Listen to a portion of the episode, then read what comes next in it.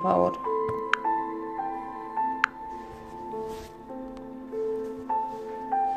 La infidelidad lo destruye todo. No hay burla más grande para una mujer o para un hombre que padecer traición. Cuando una persona en el matrimonio trata de ser leal y lucha por su familia, se esfuerza por mantener unido el núcleo familiar y espera y piensa que su cónyuge quiere lo mismo, pero se da cuenta de la peor manera que no era así.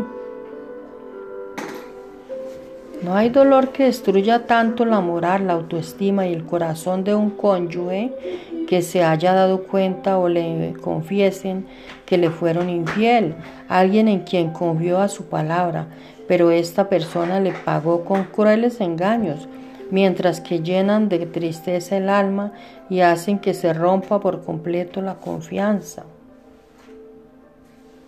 Hay muchas razones por las que muchos matrimonios se destruyen, sin embargo la más destructiva sigue siendo la infidelidad sexual. Es el insulto que más denigra al cónyuge que la padece. Es un escarnio que lleva crueldad y maximiza el oprobio a la persona que juramos lealtad y a quien fingíamos amar. La finalidad de una restauración matrimonial no debería ser hasta después de una infidelidad. Debería ser al, al aprender cómo no llegar allí. Luchar cada día y desde antes por mantener la honra en el matrimonio, cuidar de él, estar alerta de no abrir puertas, ni permitirse confianzas que nos pueden llevar a caer.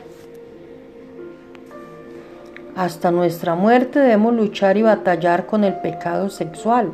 Por eso mismo entendamos la gravedad de esto. Debemos ser precavidos, no jugar con fuego, no permitirse ciertas confianzas, no empezar y corresponder conversaciones escondidas que bien sabemos que llevan y buscan esa finalidad. Seamos sensatos y como casados, cuidémonos de no creer en esto, de no caer en esto. Hablemos con franqueza. No te confíes por, que porque oras, lees o tienes cargos y privilegios y sirves en tu congregación, y te consideras fuerte a ti mismo o a ti misma y que no te puede pasar esto. Recuerda no hacer a tu cónyuge lo que no te gustaría que te hicieran. Huyan del pecado sexual.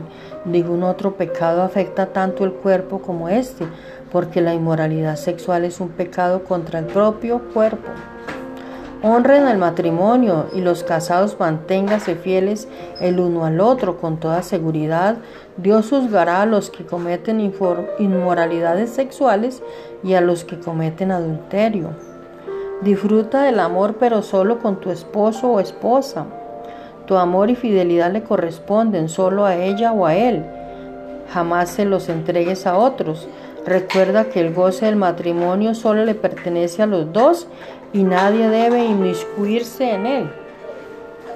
Cuando la infidelidad está en un matrimonio, con ella también entra la burla, las lágrimas, el dolor, el sufrimiento, la tristeza, el coraje, los deseos de venganza y la congoja para el cónyuge y los hijos que verán cómo su familia se desintegra y cómo los corazones de todos se van rompiendo en mil pedazos. Es poderoso entender esa verdad y esta verdad. No hay mayor honra para el cónyuge en el, cónyuge en el matrimonio que guardarle respeto y fidelidad y serle leal día a día.